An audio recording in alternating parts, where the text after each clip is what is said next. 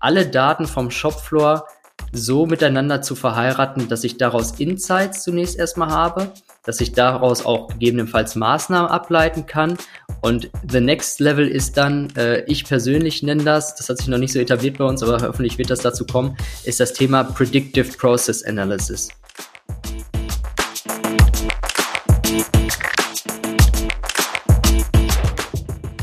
Herzlich willkommen zu Business Unplugged, meinem Interview-Podcast rund um das Thema Digitalisierung.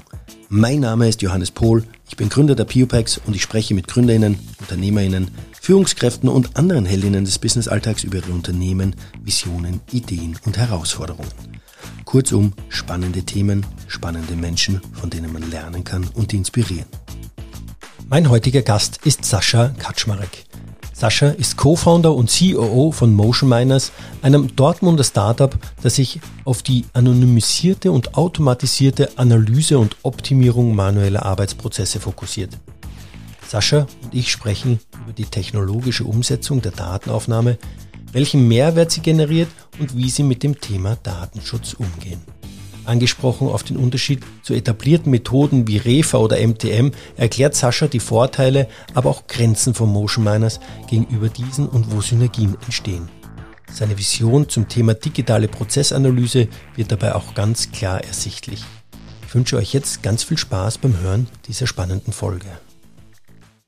Lieber Sascha, herzlich willkommen zu Business Unplugged und liebe Grüße in dem Pod nach Dortmund. Dankeschön, hallo Jan, es freut mich. Ja, Sascha, du, du bist ja seit deinem Studium tief mit dem Thema Logistik äh, verwurzelt, hast Logistik an der TU Dortmund studiert und warst dann dort auch als wissenschaftlicher Mitarbeiter äh, am Lehrstuhl für Förder- und Lagerwesen tätig, bevor du dich im Oktober 2017 mit einem anderen Sascha und René zusammengeschlossen hast und ihr gemeinsam das Unternehmen Motion Miners gegründet habt, äh, mit dem ihr, so steht es auf eurer Website, äh, Unternehmen erleichtert, Analysen hinsichtlich der Effizienz und Ergonomie zur Prozessoptimierung durchzuführen. Wie das im Detail funktioniert, äh, werden wir dann noch gleich besprechen. Zuvor aber gleich vorweg, dürfen sich bei euch eigentlich auch Schalke-AnhängerInnen auf Jobs bewerben oder muss äh, schwarz-gelbes Blut in den Adern fließen? Sehr gut. Ähm, schwarz-gelbes Blut ist natürlich immer vom Vorteil in jedem Bewerbungsgespräch. Nee, Quatsch, also äh, Spaß beiseite. Mein Mitgründer René zum Beispiel, der ist Schalker. Ähm, von daher werden auch bei uns Schalker akzeptiert und äh, das ist für uns voll in Ordnung. Bei unserer Größe mittlerweile gibt es so viele verschiedene Vereine. Ähm, Sascha und ich freuen uns aber immer, wenn es natürlich Dortmunder sind. Ja. Sehr gut. Ja, fünf Jahre ist es her, äh, dass äh, Motion Miners gegründet wurde von euch. fünf Jahre, in denen euch, äh, ja, in denen viel passiert ist. Ihr habt euch vom Fraunhofer IML vollständig ausgegründet, habt die Corona-Pandemie überwunden und habt auch 2020 beim Landeswettbewerb Out of the Box NRW ähm, ja den Titel oder den Titel Bestes digitales Startup aus Nordrhein-Westfalen gewonnen, äh, seid damit ausgezeichnet worden. Ähm, was für ein Produkt bzw. welche Dienstleistung bietet ihr denn eigentlich euren Kunden an als Motion Miners?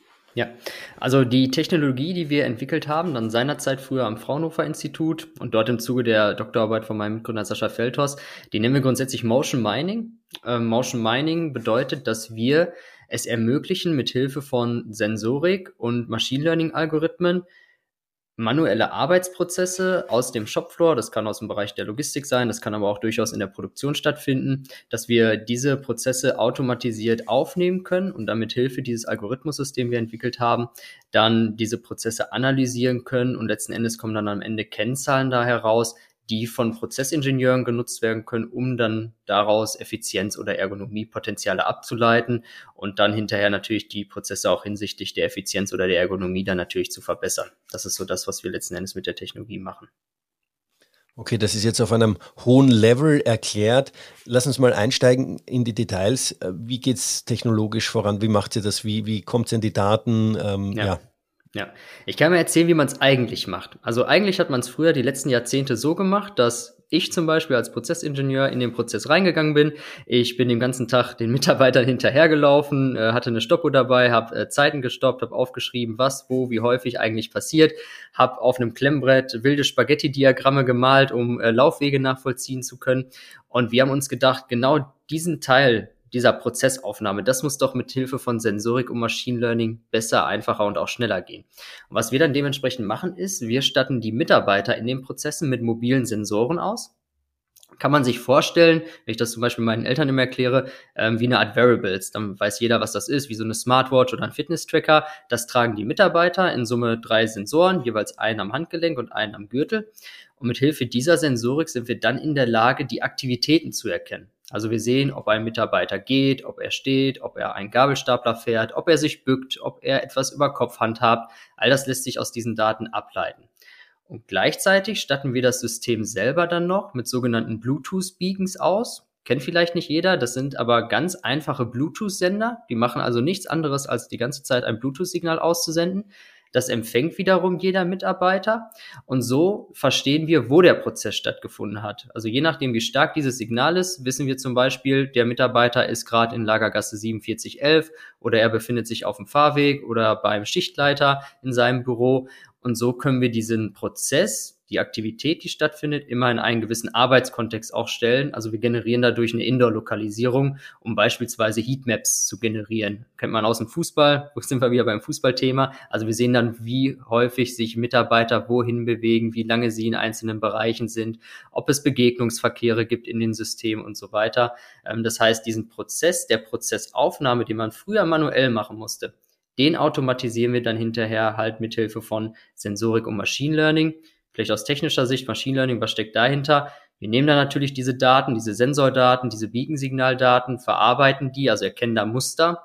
Und was der Algorithmus da macht, er übersetzt diese rohen Sensordaten in Kennzahlen. Also in sowas wie Wegzeit, Wartezeit, Anzahl der Bückbewegungen und kann das in ganz vielen verschiedenen Visualisierungsformen darstellen. Wenn ich mir das jetzt so vorstelle, ihr stattet eine Produktionshalle einfach mit diesen Beacons aus. Ähm, genau. an gewissen Positionen. Ihr wisst, wo ihr die platzieren müsst, damit man das dann entsprechend aufnehmen kann. Und es gibt noch am Gürtel und auf, an der Hand einen Sensor. Wie genau. erkennt ihr das dann, sag ich mal, jetzt er über Kopf arbeitet äh, oder mhm. sich bückt und so weiter? Spielen ja. die beiden Sensoren miteinander äh, ja, zusammen oder wie läuft ja. das da? Genau, also es ist immer dieses Setup von drei Sensoren, die wissen auch, dass sie zueinander gehören. Und ähm, was wir früher machen mussten, wir mussten diesem Algorithmus erstmal erklären, wie das Ganze überhaupt funktioniert. Also was passiert da? Ähm, ich finde das immer toll, wenn viel von künstlicher Intelligenz in den Medien gesprochen wird und dass die mal irgendwann alles kann und alles übernehmen wird. Ähm, so eine künstliche Intelligenz ist ganz am Anfang erstmal ziemlich dumm, muss man sagen. Und der muss man zu Beginn sehr viel beibringen. Und was wir früher machen mussten, ist, wir mussten ähm, ja Probemessungen durchführen. Probemessung bedeutet, wir haben Mitarbeiter oder teilweise auch uns dann mit dieser Sensorik ausgestattet und haben den Prozess gefilmt, während er stattfindet und während die Mitarbeiter die Sensoren getragen haben. Und was man dann macht, man nennt das dann Annotation. Das heißt, wir haben uns diese Videos angeschaut und haben dann gesehen von Sekunde eins bis drei, da geht der Mitarbeiter. Dann haben wir das dem Algorithmus gesagt, von Sekunde eins bis drei, das ist gehen. Der Algorithmus hat dann wiederum in die Sensordaten geguckt, in diese Zeitspanne von einer bis drei Sekunden, sieht da ein ganz spezielles Sensormuster und hat sich das Sensormuster als Gen abgespeichert. Und das haben wir mit Tausenden von Datenstunden gemacht früher. Das machen wir teilweise immer noch, um natürlich den Algorithmus weiterzuentwickeln. Und so ist dieser dann jetzt in der Lage, je nachdem, wie der Mensch sich bewegt, eine gewisse Anzahl an Kennzahlen automatisch auszuwerten. Das bedeutet, ihr habt Bewegungssensoren äh, drinnen. Genau. Kann man das so genau. sagen? Okay. Und, und die genau. Also Kombination also aus am Gürtel und an der Hand, wo auch immer, wo ist eigentlich der dritte Sensor? Das habe ich noch nicht ganz verstanden. Achso, an jeder Hand ist einer und einer an ist am jeder Gürtel. Hand, okay.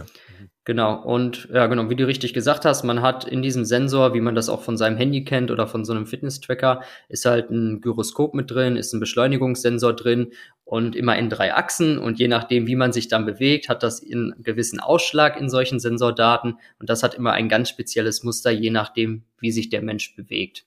Und dieses Drei-Sensor-Setup, so das kann man eigentlich sagen, ist so das ja, minimales Setup, was man eigentlich machen kann, um eine gewisse Aktivitätserkennung überhaupt zu realisieren.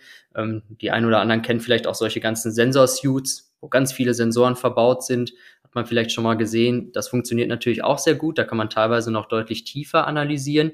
Ist aus unserer Sicht aber nicht wirklich industrietauglich, weil man möchte jetzt nicht über mehrere Wochen, vielleicht sogar mal einen Monat oder zwei, seine Mitarbeiter in solche knallengen Sensorsuits packen. Gerade im Sommer bei 30 Grad ist das jetzt nicht so angenehm zu tragen und deswegen haben wir gesagt, wir versuchen ein schlankes Setup mit solchen Handgelenkssensoren und einem Gürtelsensor und verlieren da gegebenenfalls ein bisschen was an der Erkennungsgenauigkeit. Du hast vorher gerade erwähnt, ihr könnt dadurch Auswertungen machen, Laufwege, wie lang sind Wartezeiten, Verweildauer und so weiter und so fort. Das äh, fokussiert sich ja sehr stark auf die Person. Mhm. Ähm, wie schaut es eigentlich mit Material aus, äh, mit, mit den Produkten? Könnt ihr die auch tracken? Könnt ihr die mitnehmen in euer System? Weil das ist, wenn ich als Produktion reinschaue, auch vielleicht mal zu sagen, okay, gut, ich kann irgendwie die Durchlaufzeit wirklich mal genau bestimmen, ja. Ähm, mhm. so, solche Themen wäre ja, ja, auch ganz spannend. Ähm, die Technologie ist an sich nicht jetzt genau auf diesen Use Case des Asset Trackings ist es ja ausgelegt. Ähm, kann teilweise dafür genutzt werden. Äh, wir haben auch so Forschungslizenzen, zum Beispiel Universitäten, die haben dann auch mal äh, so einen Sensor für einen Tag an eine Palette gepackt und konnten dann diese Palette durchs System verfolgen. Ähm, das Problem ist halt, unsere Sensorik ist sehr hochauflösend, was diese Erkennungsgenauigkeit geht und dadurch ist halt die Akkulaufzeit begrenzt. Also die haben so Akkulaufzeiten gerade von 20 Stunden. Das heißt, man müsste immer wieder von seinen Behältern oder von seinen Paletten diese Sensoren abends wieder abmachen, wieder neu laden und wieder dran machen ist jetzt für Asset Tracking nicht gerade sinnvoll, das so zu tun.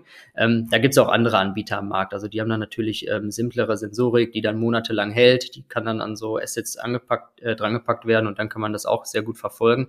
Das heißt, das machen wir so in dem Sinne nicht. Was wir aber zum Beispiel machen, ist klassisches Fahrzeug-Tracking. Also einfach nur einen Gabelstapler ausstatten als Asset sozusagen. Da ist es dann auch nicht so schlimm, dass man am Ende von zwei Schichten den Sensor mal wieder laden muss. Ähm, das ist dann durchaus realisierbar. Äh, wenn man sich jetzt das äh, hernimmt, sagt, ihr, ihr, generiert Kennzahlen und so weiter und so fort, was ist denn eigentlich dann der Mehrwert, den ihr ähm, euren Kunden bietet? Ich kann es mir vorstellen als Produktioner, aber es gibt auch viele ZuhörerInnen, die jetzt nicht, äh, sag ich mal, so tief in der Produktion drinnen sind, aber was, was bietet ihr außer, okay, ich weiß, wo die Leute stehen? Ja. Mhm. Ja. Kannst du das ähm, einfach, einfach übersetzen? Ja, also der Mehrwert, der sich als erstes ergibt, ist erstmal, dass wir keinen Aufwand mehr haben, um die Prozesse aufzunehmen. Also ich muss jetzt nicht mehr persönlich den ganzen Tag nebenher laufen, um solche Kennzahlen aufzunehmen, die ich hinterher brauche, um meinen Prozess zu analysieren. Also das empfällt komplett. Und das Schöne ist, dadurch, dass ich halt nicht mehr den ganzen Tag hinterherlaufen muss, kann ich auch jetzt mal länger in den Prozess reinschauen. Also so diese klassischen Refa-Zeitstudien, die man macht oder MTM-Analysen, die macht man ja häufig aufgrund des Aufwandes dann immer mal nur einen halben oder mal einen ganzen Tag, dann auch nur mit einer Person und dann nimmt man diese Zahlen und skaliert die irgendwie hoch und sagt, das sind dann meine Prozessdaten hinterher. Ähm, kann, kann klappen, kann auch nicht klappen. Wenn man wieder so einen Ausreißertag hat, dann sind das natürlich andere Kennzahlen. Und äh, bei uns ist es dann immer möglich, einfach auch mal länger in den Prozess reinzuschauen. Also mal wirklich zwei, drei, vier Wochen, vielleicht macht man es sogar kontinuierlich, ähm, dass man wirklich hinterher einen sehr, sehr großen Datenbestand hat, auf, auf dem man aufbauen kann, der dann hinterher wirklich die echten, validen Prozessdaten darstellt.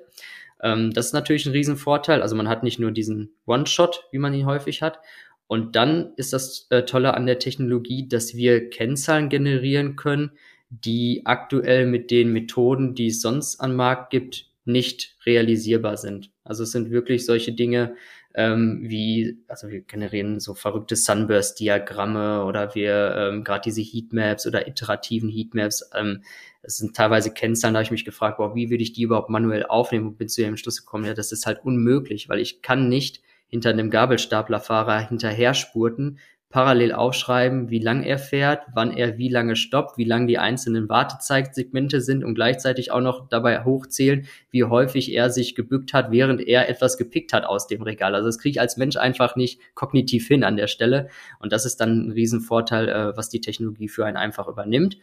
Und wenn wir halt Dienstleistung machen, also wir bieten ja das Produkt zum einen als Dienstleistung an und auch als eigenes Produkt. Und bei der Dienstleistung ist es so, dass unsere Prozessingenieure natürlich nicht nur Daten liefern, das ist das eine, sondern auf der anderen Seite diese Daten auch interpretieren und auch Optimierungsvorschläge machen. Also wir lassen den Kunden dann nicht alleine mit den Daten, sondern äh, wir interpretieren diese Daten, machen Vorschläge, wie man dann die Prozesse entsprechend verbessern kann, entweder effizienzseitig oder ergonomisch.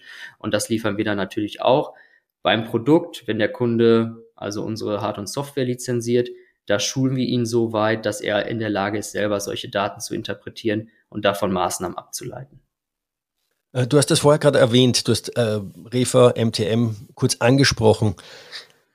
Ähm, sind ja anerkannte Methoden ähm, vor bestimmter Zeiten zur Analyse äh, von so Arbeitsplatzgestaltungen. Wie unterscheidet ihr euch denn, außer dass ihr jetzt, sag ich mal, kontinuierlich Daten aufnehmen könnt und nicht nur diesen einen Zeitpunkt, eine Zeitpunktaufnahme macht, so ein Snapshot? Ja, ja, das ist sehr gut. Ähm, ich werde häufig gefragt, ich bin ja auch häufig auf Veranstaltungen unterwegs, ähm, oder dann höre ich immer, ja, ihr, ihr ersetzt ja einfach Refa oder ihr ersetzt einfach MTM. Da sage ich, oh, oh, ganz vorsichtig. Also so einfach ist es jetzt nicht. Also wir können jetzt nicht ähm, eins zu eins so eine MTM-Analyse liefern oder eins zu eins äh, so eine Refa-Zeitstudie ähm, durchführen mit unserer Technologie. Ähm, so ist es nicht. Ähm, wir sagen immer, wir ergänzen die Methoden, glaube ich, sehr gut für Use Cases, wo es passend ist, uns einzusetzen im Gegensatz zu Refa oder MTM dann hinterher. Ähm, also wir sagen immer gerade, wo viel Bewegung stattfindet, also wo viel gefahren, viel gelaufen wird, wo viele Mitarbeiter arbeiten, die vielleicht auch in unterschiedlichen Prozessen arbeiten. Ähm, also wo es wirklich aufwendig ist, das Ganze manuell zu analysieren, da sage ich immer, da würde ich lieber auf Motion Mining gehen als jetzt auf Refa zum Beispiel, weil es einfach zu aufwendig ist, um die gleiche Güte an äh, Kennzahlen rauszubekommen.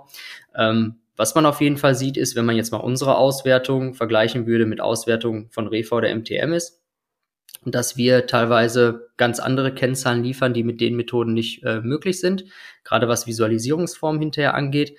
Ähm, sowas wie, wie ich schon vorhin erwähnt hatte, ähm, so, so Heatmaps-Generierung könnte ich jetzt wahrscheinlich mit einem Riesenaufwand auch aus Refa-Zeiten äh, irgendwie mir selber basteln, ist natürlich ähm, extrem schwierig. Aber dann geht's natürlich weiter. Dann kann man auf Knopfdruck plötzlich so eine Heatmap nur für Wartezeiten generieren. Oder ich kann sowas auswerten wie, in welchen Regionen finden hauptsächlich Wartezeiten statt, die zwischen 10 und 30 Sekunden sind. Ähm, also das kriegt man einfach auf Knopfdruck raus. Da muss man keinen Aufwand für betreiben. Ähm, das ist dann hinterher der Riesenvorteil. Dafür sind die anderen Methoden immer deutlich besser, wenn es in Richtung sehr detaillierte Zeitanalysen geht. Also gerade wenn ich wissen möchte, wie lange dauern die einzelnen Griffe zum Beispiel an so einem Packarbeitsplatz. Also wie lange dauert der Griff zur rechten Box, in die linke Box, das Zusammenschrauben des Bauteils. Da müssen wir immer sagen, so weit sind wir noch nicht, dass wir solche Kennzahlen rausbekommen, weil gerade diese Handhabungstätigkeiten, sagen wir mal dazu, die sind extrem schwer auseinanderzuhalten in Sensordaten. Das sieht alles sehr, sehr ähnlich aus von den Mustern. Und ich glaube, da brauchen wir noch tausende Daten mehr, um da auch mal wirklich sagen zu können, ob der jetzt 10 Zentimeter nach rechts gegriffen hat oder 20 Zentimeter nach links, weil in solchen Mustern sieht das einfach zu ähnlich aus, dass wir sagen können, okay, das kriegen wir trennscharf raus aus den Analysen. Deswegen, wenn solche Anforderungen kommen vom Kunden, er sagt, ich möchte meinen Produktionsarbeitsplatz analysieren, meinen Packarbeitsplatz, also so kleine Prozesse, dann sagen wir immer, hm, meistens ist es dann eher besser geeignet, auf die klassischen Standardmethoden zu gehen. Kooperiert sie mit MTM oder Refa? Ja, ja, also mit MTM stehen wir immer im Austausch. Ähm, wir ähm, Schätze mal mit dem Peter. Ganz ja, intensiv. genau, ja, genau, mit dem Peter, richtig. Der äh, hält auch einen Vortrag bei unserer Veranstaltung demnächst. Ähm, also wir stehen mit dem Austausch. Wir haben auch schon mal überlegt, wie es möglich ist, die ähm, Standard-MTM-Bausteine automatisch aus unseren Daten rauszuziehen. Das geht zu einem gewissen Detaillierungsgrad, das ist machbar, aber sobald man Richtung, immer weiter Richtung MTM1-Niveau geht, umso schwieriger wird es für uns. Weil wir können zum Beispiel diesen Griff, den sehen wir nicht in Sensordaten. Das, das geht einfach nicht. Da müsste man Sensoren an den Fingern haben. Ähm, von daher, umso mehr High-Level es ist, umso besser für uns geeignet, umso detaillierter, umso schwieriger wird es hinterher. Okay. Das, was du jetzt gerade erzählt hast, äh, es werden Sensoren angebracht, was ihr alles äh, messen könnt, was dann rauskommt. Es gibt noch Analyse und so weiter und so fort wie, wie ist denn der Aufwand, wenn ich damit starten möchte? Ja, wenn ich komme und sage, hey Sascha, ähm, du Produktion, ich habe da was, oder ich sage jetzt mal, ich mache ein Beratungsprojekt und mache so ein, so, ein, so ein Assessment in einem Unternehmen äh, und ich sage, komm, lass uns das gemeinsam machen. Äh, mit welchem Aufwand muss ich rechnen? Ähm, der Aufwand hält sich an sich in Grenzen. Da sind viele auch immer überrascht, wie leicht das dann doch einzusetzen ist, weil natürlich die ersten, die dann immer hören, ah, Beacons irgendwie aufbauen, anbringen, ich brauche Infrastruktur und so weiter, das ist alles gar nicht der Fall, sondern wir haben die Technologie so aufgesetzt, dass es Plug-and-Play-mäßig einsetzbar ist. Also wenn ein Kunde mich heute anrufen würde und sagen möchte, äh, ich möchte Montag anfangen, dann wäre das theoretisch möglich ähm, wenn wir Kapazitäten. Man muss wissen, wir nehmen am Freitag den, den Podcast auf, damit da ungefähr die Zeitspanne klar wird. das ist gut. Ähm, aber selbst das wäre möglich. Also äh, natürlich muss man Projektvorbereitung hat man immer, aber jetzt so von der operativen Seite aus gesehen ist es halt so, dass äh, wenn so ein Projekt startet, kommen wir raus, und äh, bauen das System auf. Und ähm, dadurch, dass es eine Plug-and-Play-Lösung ist, brauchen wir keinerlei Infrastruktur vor Ort. Das heißt, äh, wir kommen meistens mit einem Zweierteam raus, bauen das System auf. Das heißt, wir platzieren überall diese Beacons für die Interlokalisierung da, wo wir sie brauchen, um den Prozess zu erkennen. Ähm, das dauert je nach Systemgröße und Prozess, den wir analysieren wollen, in der Regel ein bis zwei Tage. Ähm, dann wird währenddessen auch eine Einmessung durchgeführt, damit wir wissen, wie die Signale in welchen Bereichen aussehen und dann sind wir gar nicht mehr vor Ort. Also das ist erstmal der Setup-Aufwand, ein bis zwei Tage, dann kann es eigentlich losgehen mit der Messung. Dann läuft diese Messung über einen definierten Zeitraum. Ähm, wir empfehlen grundsätzlich immer mal mindestens zwei Wochen so eine Messung durchzuführen, damit man hinterher auch valide Prozessdaten hat. Danach wird das System wieder abgebaut. Wenn wir eine Dienstleistung machen zum Beispiel, dann bauen wir die Hardware wieder ab. Geht deutlich schneller als der Aufbau, weil wir müssen nur die Beacons abhängen und äh, nicht lange drüber nachdenken, wo wir sie genau platzieren. Ähm, dementsprechend wieder einen Tag. Und dann gehen wir in die Datenauswertung innerhalb einer Dienstleistung. Und das kann dann wiederum ein bisschen länger dauern, je nachdem, wie viele Projekte bei uns auch parallel laufen. Also man kann gut dann hinterher nochmal mit vier, vielleicht auch mal fünf Wochen Datenanalyse, Interpretation und Aufbereitung der Daten rechnen, weil wir bereiten das für den Kunden natürlich auch in einer gewissen Präsentationsform dann auf. Und das ist dann so der Durchlauf wenn uns Kunden fragen, wie lange dauert es denn in Summe, sagen wir immer drei bis vier Monate mit allem drum und dran, dann ist so ein Projekt durch. Also Aufbau, Messung, Analyse. Genau. Wenn der Kunde es selber macht, also haben wir noch nicht so ganz im Detail drüber gesprochen, aber man kann ja auch unser Hard- und Software selber mhm. lizenzieren, ähm, ist der Aufwand ähnlich. Also wir ähm, versetzen ja unseren Kunden in die Lage, solche Systeme dann auch selber aufbauen zu können. Messungen laufen dann genauso lang. Manchmal lassen sie es auch länger hängen und analysieren länger. Das ist durchaus ja auch machbar, weil wenn man es einmal aufgebaut hat, dann ist es ja hinterher kein Aufwand mehr, eine Messung länger zu machen. Und unsere Kunden analysieren dann häufig so in Richtung ein, zwei Wochen die Daten, weil die haben natürlich auch noch viele andere operative Themen, mit denen sie sich dann häufig beschäftigen sollen. Also die wenigsten Unternehmen haben bisher Motion Mining Analysten eingestellt. Also diese ähm, Stellenausschreibung habe ich bisher leider noch nicht im Internet gefunden, die sich nur damit beschäftigen. Vielleicht kommt das mal in Zukunft. Ähm, und dann äh, werden die die Daten halt aus und äh, machen es meistens ein bisschen schlanker, als wir es dann machen in der Beratung. Ein Punkt, der mir äh, jetzt so äh, spontan einfällt, Ihr verknüpft diese Beacons dann schon auch mit dem Layout irgendwie digital oder ja. ähm, weil du gerade vorhin erwähnt hast, ihr setzt sie einfach dann rein und das ist im Prinzip ja. jetzt kein großer Aufwand. Ja, genau. Ähm, also wir verknüpfen sie mit dem Layout. Ähm, wir haben halt eine Softwareplattform dafür, äh, wo man einfach ähm, ja, eine Bilddatei von seinem Layout hochladen kann. Da haben wir schon die verrücktesten Sachen gesehen bei Kunden. Also wir haben auch mal Handzeichnungen gesehen, die da hochgeladen wurden. Also es muss jetzt nicht maßstabgetreu sein, da kann man äh, einfach auch mal so ein Bild hochladen. Und dann ähm, bildet man das reale System einfach in der Plattform ab. Also man sieht dann ja seine Gassen, man sieht irgendwie seine Produktionsbereiche, was auch immer. Und dann weiß man ja, wo man die Beacon im echten System hingegangen hat. Und dann klickt man einfach auf das Layout in diesem Bereich und dann per Klick and Drag and Drop und so weiter, ist dann da so ein Fleck auf dem Layout, was dann der Beacon ist. Also eigentlich relativ simpel, das äh, zu machen. Äh, gibt mehrere Möglichkeiten. Man kann das im Vorfeld machen, bevor man aufbaut. Man kann es parallel während des Aufbaus machen. Das machen wir häufig so, wenn wir eh zu zweit sind. Der eine klebt diesen Beacon da an, der andere trägt den Beacon in die Plattform ein und dann hat man, während man aufbaut, auch das, ich sag mal, den digitalen Zwilling erstellt. Es ist jetzt kein komplexer okay. digitaler Zwilling, wie man es vielleicht von anderen Systemen kennt. Das ist eigentlich nur eine Darstellung des echten Systems. Okay. In einem meiner ersten Podcasts habe ich über das Thema künstliche Intelligenz gesprochen und da kam ein Beispiel auf, äh, ja, Lagermitarbeiter, wenn man die, sag ich mal, die die Pick-Wege analysieren würde, könnte man die vielleicht eben kürzer gestalten und vielleicht auch noch ergonomisch besser gestalten. Und äh, da war aber der Punkt der, dass die zum Beispiel in diesem konkreten Fall damals auf zwei Punkte gestoßen sind, die das ganze Projekt ähm, zunichte gemacht haben. Das eine war das Thema Datenschutz und das andere war das Thema Betriebsrat. Ähm, Ihr nehmt ja genau solche Daten auf. Wie schaut das eigentlich aus? Wie geht ihr da mit Kunden um? Wie gehen Kunden bei euch um, um zu sagen, okay, pass auf, Datenschutz ist gewährleistet und der Betriebsrat äh, sieht es auch nicht als potenzielle Gefahr, sondern als ähm, Chance, die Arbeitsumgebung zu verbessern? Das ist das allerwichtigste Thema, wenn wir mit Kunden zusammenarbeiten. Das war schon von Anfang an so. Deswegen haben wir schon damals auch, als wir die Technologie erstmal grundsätzlich entwickelt haben, ähm, genau mit Arbeitnehmervertretern darüber gesprochen, wie sie denn aufgesetzt sein muss, damit das überhaupt funktioniert. Gerade hier in Deutschland, mittlerweile nicht nur in Deutschland durch die DSGVO, auch europaweit und die anderen Länder weltweit. Also wir sind ja auch schon in anderen Ländern unterwegs. Da ist es eigentlich nicht anders. Und ähm, ich hatte früher eine Folie immer in meinen Präsentationen, äh, da stand die Überschrift, haben Sie schon mal mit dem Betriebsrat gesprochen? Weil die kam am Anfang immer ganz oft. Gar, so häufig kommt die jetzt gar nicht mehr, weil wenn die unsere Logos sehen äh, von den Unternehmen, mit denen wir arbeiten, dann gehen die davon aus, dass wir es gemacht haben. Ähm, aber die Folie gab es früher und es ist auch immer so, dass wir immer mit denen sprechen, äh, weil wir auch mit denen sprechen müssen und auch mit denen sprechen wollen, weil nur so kann man so ein Projekt hinterher realisieren. Und ähm, es ist grundsätzlich so, die Technologie so, ist so aufgesetzt, dass es hinterher in den Daten, nachdem sie aufgenommen wurden, nicht mehr möglich ist zu sehen, von welchem Mitarbeiter wurden diese Daten generiert. Also ich sehe hinterher in diesen Auswertungen reine Prozessdaten, die immer über die Messung von allen Mitarbeitern generiert wurden. Also die Plattform ist auch nicht in der Lage, eine einzelne Messung auszuwerten. Das wird technisch verhindert, dass man das machen kann. Und ähm, das ist halt so, also diese, wir nennen das Privacy by Design, was wir da betrachtet haben beruht an sich auf vier Säulen. Das ist einmal die erste Säule der Daten an sich, also diese Daten, die von den Sensoren kommen.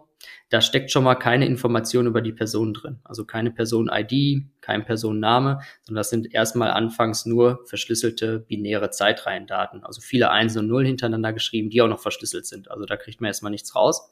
Und dann ist es so, dass diese Messsets, die die Mitarbeiter dann tragen, diese Sensoren, die sind auch nie personengebunden. Also die können sich zu jedem Tag irgendein anderes Messset auswählen, durchtauschen, das ist alles gar kein Problem und müssen sich da auch nicht anmelden, wie man das vielleicht von mobilen Handhelds kennt, wo Mitarbeiter sich mit ihrer ID anmelden müssen und dann weiß der das Unternehmen eigentlich sehr gut nach jedem Scan, wann welcher Mitarbeiter welchen Scan gemacht hat. Das wundert uns immer, dass das in Ordnung ist und äh, wir immer so ein großes Thema sind, aber sei mal dahingestellt.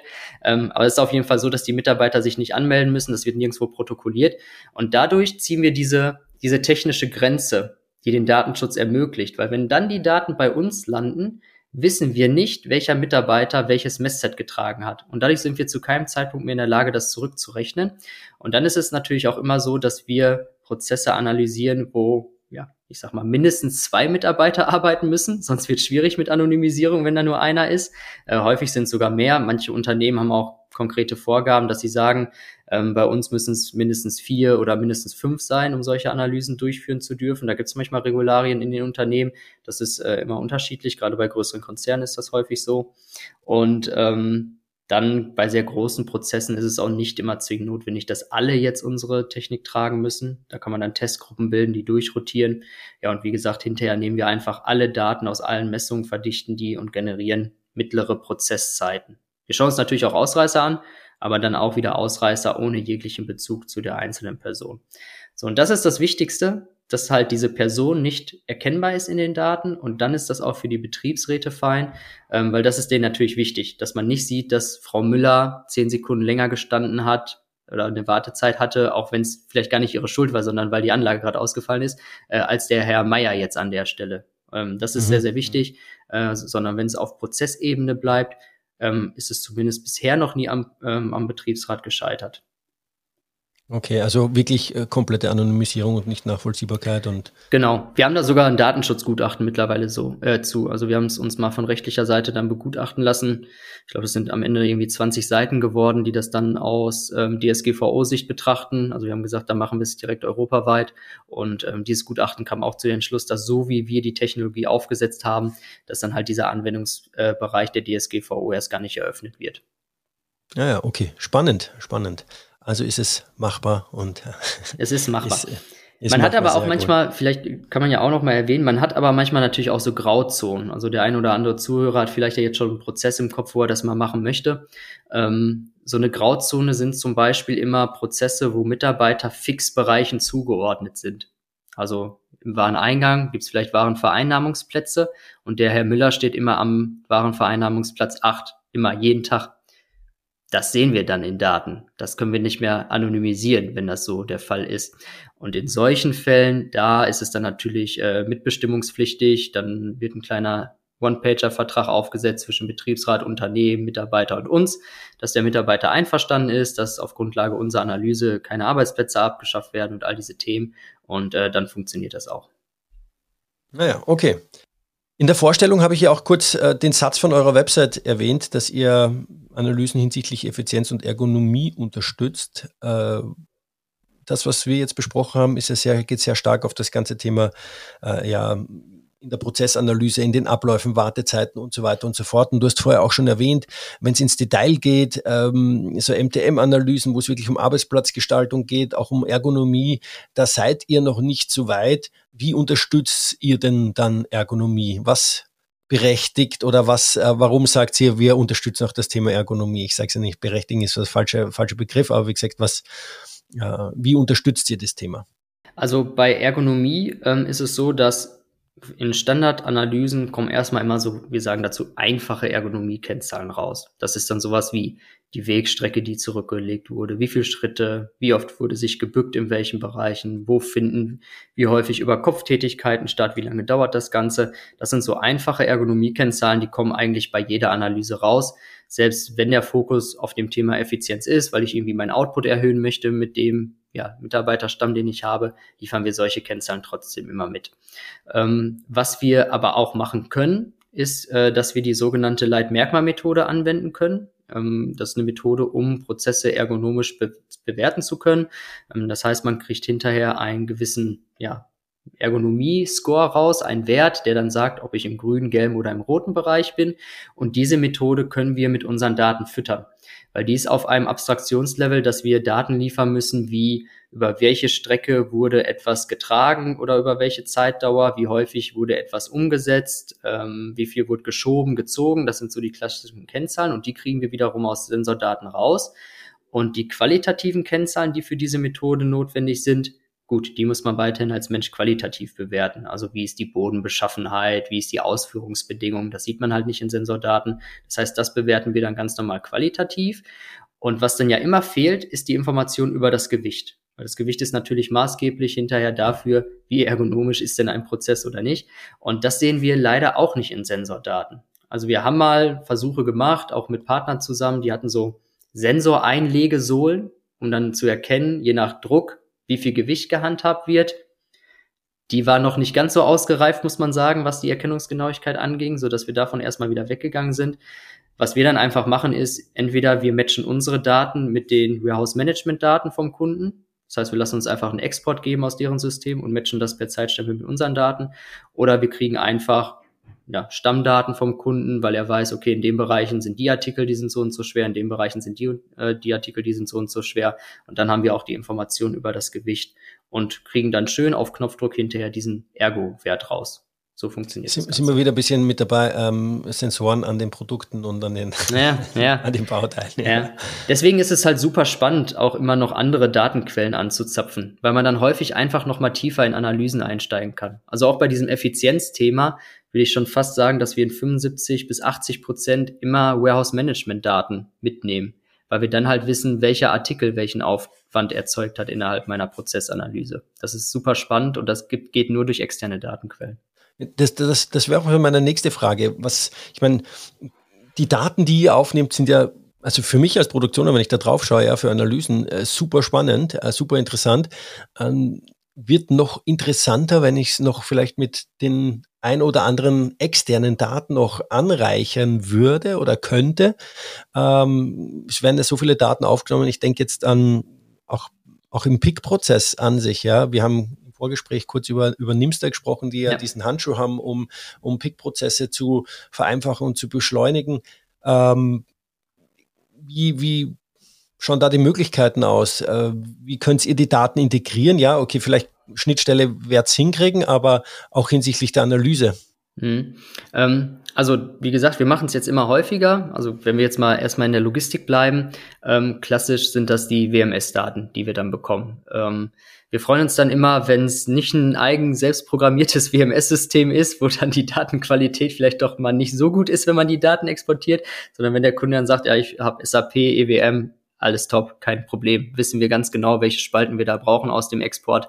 Äh, liegt der Zeitstempel hinter, die sind gut gepflegt, die Daten, und dann ähm, wird das im Hintergrund von uns mit unseren Zeitdaten gematcht. Also unsere Sensordaten haben ja auch eine Uhr, genauso wie jeder Scan-Vorgang eine Uhr hat und in der Hoffnung, dass diese Uhr richtig eingestellt ist und nicht falsch, hatten wir auch schon. Das war dann halt, da musste man noch mal ein bisschen Datenbereinigung machen. Ähm, dann kann man es einfach über Zeitstempel matchen. Und dann äh, kriegt man, sieht man, der Mitarbeiter scannt seinen Auftrag an, Auftrag 4711, wir kriegen sofort die Information dahinter. Sind wir aber schon wieder im Datenschutz auch drinnen, oder? Ja, genau. Ja, das ist tatsächlich. Also dann wird's interessant, ähm, weil dann, was dürfen wir nicht bekommen vom Kunden? Wir dürfen nicht die Spalte bekommen, wo die Person-ID hintersteckt. Die muss dann rausgefiltert äh, werden vorher, damit äh, wir dem Kunden nicht die Informationen rückspiegeln können. Ähm, Scanner 4711, äh, Mitarbeiter ID 17 ähm, hat den und den Auftrag bearbeitet. Das darf man dann halt nicht, sondern wir machen es dann wieder auf einem Abstraktionslevel höher, dass wir sagen, Auftragstypus zum Beispiel ähm, mit den und den Artikelgewichten oder mit den und den Artikelabmaßen erzeugt die und die Aufwände innerhalb deiner Prozesse. Also wir machen es immer so in der Auswertung, dass man halt hinterher nicht weiß, was da, äh, welcher Mitarbeiter es war. Genau, das ist das eine, WMS-Daten. Da hört es aber nicht zwingend auf. Also wir haben auch schon Projekte gehabt, wo wir ähm, Staplerdaten mitgenutzt haben. Also wo wird wie schnell beschleunigt, wo wird wie hart abgebremst. Ähm, aus Staplerdaten kann man sogar sehen, äh, da sind im Sitz Sensoren eingebaut und all sowas. Also solange in diesen Daten, die man vom Shopfloor bekommt, woher sie auch immer stammen, ein Zeitstempel hinterlegt, dann sind wir in der Lage, die zu matchen. Es gibt jetzt keine Standardschnittstellen in der Plattform. Äh, das wäre dann für den Kunden, wenn er selber machen möchte, immer ein Customizing. Ähm, aber machbar ist das dann hinterher tatsächlich. Und das gibt dann nochmal einen viel tieferen Insight, als wir es haben, wenn wir nur auf reine Aktivitätsanalyse gehen.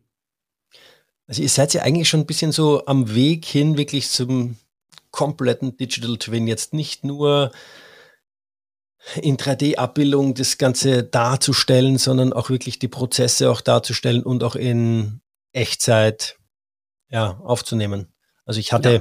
ein Gespräch ähm, mit äh, Laurent äh, der ist von Space and Lemon Innovations und da haben wir über das Thema Industrial Metaverse gesprochen und genau mhm. da also diese Themen auch angesprochen, wo es ist, ich kann vielleicht so ein bisschen in der Zeit nach vorne und nach hinten reisen, ja, also ja. wo ich sage, okay, wie, wie lief es da? Aber da, dafür liefert ja ihr eigentlich die perfekten Daten. Das ist die Vision ein bisschen, die dahinter steckt. Also ähm, wir haben angefangen mit, okay, wir müssen es einfacher machen, Prozesszeiten aufzunehmen. Damit haben wir gestartet. Und dann kam irgendwann als nächstes die Anfrage, ja, könnt ihr nicht auch noch Ergonomie? Ja gut, dann haben wir uns hier wochenlang eingeschlossen und haben uns tausendmal gebückt am Tag. So, dann konnten wir plötzlich Bückerkennung machen. Und dann kam die nächste Anfrage, ja, könnt ihr nicht unsere WMS-Daten noch zu euren Daten legen? Dann haben wir das halt auch gemacht. Und äh, die Vision, die sich jetzt daraus entwickelt hat, ist, einfach alle Daten, die auf dem Shopfloor sind, wir sagen dazu Data Lake, hat man wahrscheinlich auch schon oft gehört, ist wahrscheinlich auch schon ein bisschen aufgebraucht, dieser Begriff, aber wir wollen den Data Lake, den es auf diesem Shopfloor gibt, nutzen, um daraus Insights zu gewinnen. Und da ist Motion Mining nur ein ganz kleiner Bestandteil. Also wir haben so eine Visionsfolie, da sieht man den einen Menschen, der trägt Sensoren. Man sieht aber den einen Menschen, der hat den Proglove oder Nimster Scanner an. Man sieht den einen Menschen, der sitzt im Gabelstapler. Äh, man sieht aber auch das fahrerlose Transportsystem oder die Fördertechnik, wo wir auch Kennzahlen ableitbar sind. Wann hat wann eine Störung stattgefunden? Wann war ein Stillstand an der Fördertechnik? Also eigentlich ist die Idee oder die Vision, die dahinter steckt, alle Daten vom Shopfloor so miteinander zu verheiraten, dass ich daraus Insights zunächst erstmal habe, dass ich daraus auch gegebenenfalls Maßnahmen ableiten kann. Und the next level ist dann, äh, ich persönlich nenne das, das hat sich noch nicht so etabliert bei uns, aber hoffentlich wird das dazu kommen, ist das Thema Predictive Process Analysis. Also wenn ich es dann nämlich kontinuierlich mache und weiß, welche Aufträge ich über Ostern hatte, über Weihnachten hatte, aber auch in den Zeiten dazwischen, wo vielleicht mal kein Peak war und so weiter, dann kann ich plötzlich anfangen, wenn ich alle Daten verarbeite, ähm, ja, es vorzuplanen. Ich kann eigentlich sagen, wenn ich dann plötzlich mit Stellschrauben spiele, ich gehe mal davon aus, im nächsten Jahr habe ich das und das Wachstum, kann ich plötzlich davon ableiten, wie viele Mitarbeiter ich denn wirklich benötige, weil ich halt weiß, welche Wegzeiten dann plötzlich anfallen werden. Also ich kann es vorplanen, ähm, was man aktuell halt noch nicht machen kann. Und in die Richtung denken wir, ist noch ein super langer Weg, aber ich glaube, wenn man das wirklich schafft, ähm, immer mit dem Hintergrund, dass man es trotzdem noch irgendwie mit dem Datenschutz natürlich vereinbart. Das muss man immer bedenken. Ähm, dann glaube ich, kriegt man zum ersten Mal einen Insight hin, der derzeitig noch nicht möglich ist und wo es nur aktuell sehr viele Insellösungen gibt. Du hast gerade das äh, Thema Planen in die Zukunft erwähnt. Äh, die Daten, die ihr aber jetzt aktuell habt, ähm, und du hast doch, wie gesagt, vorhin schon künstliche Entschuldigung, künstliche Intelligenz, jetzt habe ich das Wort äh, erwähnt. Ähm, könnt ihr schon so eine Analyse-Suite, ich nenne es jetzt mal so, anbieten, wo ihr sagt, pass auf, wir fahren da drüber und können dir dann Verbesserungsvorschläge automatisch ableiten, weil in unseren zigtausend Projekten, die wir durchgeführt haben, kam das und äh, jenes raus ähm, an Verbesserungsmaßnahmen und durch die künstliche Intelligenz können wir da im Prinzip, sag ich mal so, ähm, fünf von zehn Kunden haben das und das noch gekauft, so ja, genau. haben noch die, diese und jene Maßnahme durchgeführt, ja, um das zu verbessern ja. bei der Situation und es hat gewirkt, ja. ja. Geht, wie schaut's da aus bei euch? Ja. Hättest du mich vor drei Jahren gefragt, hätte ich gesagt, das geht nicht. Also ich würde das häufig gefragt, gerade bei so Pitch-Events. Die haben dann ja auch immer gesagt, ja, und kann der Algorithmus denn auch Lösungen vorschlagen? Da habe ich immer gesagt, ja, wie soll das gehen? Also der hat ja keine Ahnung von Lösungen, die es da gibt auf der Welt und äh, der kann halt Daten liefern. Dafür sind künstliche Intelligenzen gut geeignet. Also es muss dann Daten herzuleiten. Ähm, also da hatte ich Nein gesagt, das geht nicht. Jetzt sage ich ja, es geht. Also wir haben äh, einen ersten Ansatz, wie man tatsächlich von Daten zu einer Lösung automatisch kommen kann oder teilautomatisiert zumindest. Und äh, wir nennen das Motion Miner Solutions. Das ist so das nächste Feature, was wir ähm, demnächst auch freischalten werden. Ähm, das wird sich aufbauen über die Monate. Also ich hoffe, äh, die einen oder anderen, die dann in Zukunft mal Motion Miner Solution googeln, dass sie nicht enttäuscht sind, dass das jetzt noch nicht super umfangreich ist. Aber das lebt natürlich auch hinterher von der Menge an Prozessanalysen, an Daten, die man hat und auch an Lösungen, die in so einer Plattform hinterher sind. Ähm, das funktioniert halt so, genau wie du gesagt hast, dadurch, dass wir halt so viele Prozessanalysen gemacht haben, so viel Daten aufgenommen haben und auch äh, nachher Messungen durchgeführt haben, wenn halt Optimierungen eingesetzt wurden und wir eigentlich wissen, auf Grundlage welcher Daten welche Lösung da geholfen hat, ähm, können wir das wieder antrainieren. Also wir können einem System verständlich machen, wenn du x Prozent Bückbewegung in einem Prozess hat, hast, dann kann die und die Lösung, wie zum Beispiel ein Exoskelett, eine Maßnahme sein, um deinen Prozess hinsichtlich dieser Bückbewegung zu verbessern. Und äh, das bauen wir gerade auf. Das wird eine Plattform sein, die wird auch komplett offen sein. Also da muss man äh, nicht zwingend Kunde von uns sein. Wenn man Kunde ist, kann man natürlich in Zukunft seine Motion Mining Analysen damit verknüpfen. Ähm, aber das wird so eine Solutions-Plattform sein, wo man dann halt ähm, ja Technologien oder aber auch Organisationsformen, die man so aus der Literatur kennt, ähm, dann ja in dieser Plattform hat und dann auch sieht, welche Kennzahlen so eine Lösung bedingen, dass die überhaupt Sinn macht einzusetzen. Und da stehen wir auch gerade mit ganz vielen Technologieanbietern im Austausch, die dann dort ihre Lösung platzieren können. Und ähm, es wird da, sobald das möglich ist, dann auch diese Schnittstelle von der Analyse zu der Lösung geben, ähm, sobald ja ausreichend Lösungen da in der Plattform mit drin sind und sobald das Ganze auch äh, hinsichtlich Datenqualität auch sehr gut funktioniert. Das ist so der nächste Schritt, den wir da geben. Es wird nie so sein, dass es den Prozessingenieur nicht mehr geben wird. Also jeder Prozessingenieur, der jetzt zuhört, der sagt, oh Gott, jetzt habe ich Angst um meinen Job, äh, man braucht mich nicht mehr, sondern das macht die Plattform. Ähm, so wird es nicht sein, weil wir glauben immer noch daran, dass letzten Endes doch der Mensch die Entscheidung treffen sollte, ob er jetzt ähm, ja ein Exoskelett, äh, paar Exoback von Otto Bock nutzt oder ein Exoskelett von German Bionic am Ende. Äh, die Entscheidung muss ja auch noch getroffen werden. Äh, und das äh, wird wahrscheinlich nicht der Algorithmus übernehmen, sondern letzten Endes entscheidet der Mensch dann auch, ob diese vorgeschlagene Optimierung, also ist ein Vorschlagssystem, ob die Sinn macht innerhalb meines Prozesses. Ich frage dich in drei Jahren wieder. Schauen wir mal, was da rauskommt. ja, man weiß nicht. ja, äh, super. Sascha, du, dann ähm, kommen wir zur letzten Frage, die ich allen meinen äh, GästInnen stelle ähm, oder InterviewpartnerInnen stelle. Drei Learnings, drei Learnings, die du den ZuhörerInnen mitgeben möchtest. Aus dem beruflichen, aus dem privaten. Du kannst es dir aussuchen. Mhm. Schieß los. Ähm, ja, ein Learning, ähm, gerade vielleicht an die Zuhörerinnen, äh, die äh, vielleicht selber überlegen, äh, was eigenes zu machen. Äh, da empfehle ich immer, äh, macht es einfach. Also ich hatte auch letztens vor Studenten so einen Vortrag gehalten, äh, die sich für Gründung interessiert haben. Und ich sag da immer, denk nicht lange drüber nach. Also macht es doch einfach, versucht es.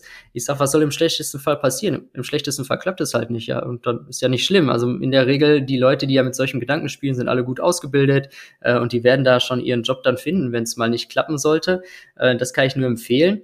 Und äh, was ich auf jeden Fall empfehlen kann, wenn das Leute sind, die auch eine Technologie in den Markt bringen wollen, also vielleicht jetzt kein äh, ja, kein Fashion-Blog, sondern wirklich eine Technologie in den Markt bringen wollen, ähm, frühzeitig diese Technologie im Markt zu verproben.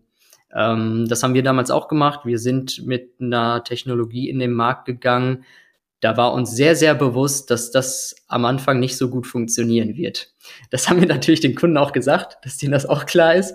Ähm, aber wir haben jetzt nicht einfach äh, fünf Jahre lang im stillen Kämmerchen äh, was entwickelt und nie mit dem Kunden gesprochen und haben dann gesagt, hier, uns gibt es, äh, bitte kauft es, sondern wir haben es eigentlich so gemacht, dass wir mit einem noch nicht fertigen Produkt in den Markt schon gegangen sind, um zu verstehen, was will der Kunde eigentlich haben.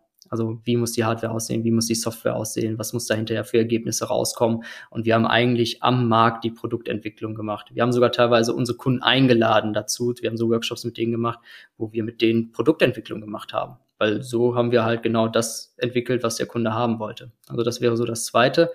Ja, und das Dritte, ähm, das möchte ich mal nicht an die geben, die was gründen wollen, sondern die sich dafür interessieren, mit Startups zusammenzuarbeiten. Und da würde ich auch einfach empfehlen, macht es einfach und macht es wie möglich unbürokratisch. Gerade mit Startups, die noch sehr frühphasig sind, schaut, ob es einfach irgendwo einen Innovationsbudget-Topf gibt. Also bitte sagt denen auch nicht, äh, die sollen es umsonst machen. Also das ist wirklich in unserer Anfangszeit grausam gewesen, wenn der Kunde gesagt hat, ja, ihr habt hier die super tolle Möglichkeit, mit uns zusammenzuarbeiten, aber wir zahlen keinen Euro dafür ganz ehrlich, dann würde ich sagen, machen wir nicht, weil das ist ein Mehrwert, den wir fürs Unternehmen erbringen. Das muss dann auch was kosten.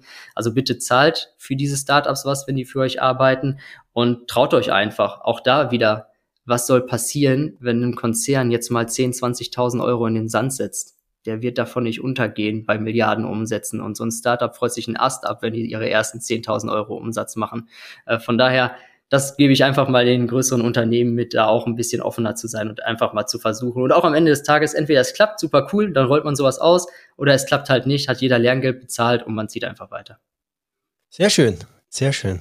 Sascha, herzlichen Dank. Danke für ähm, deine Einblicke in Motionminer, was ihr tut, äh, wie deine Vision auch ist zum Thema Prozessanalyse, wo es hingehen kann äh, und wo ihr hergekommen seid und was sich dann in diesen fünf Jahren getan hat und äh, wie einfach es auch sein kann, äh, das Ganze umzusetzen äh, und dass Datenschutz und Betriebsrat kein Hindernis für solche Analysen darstellen.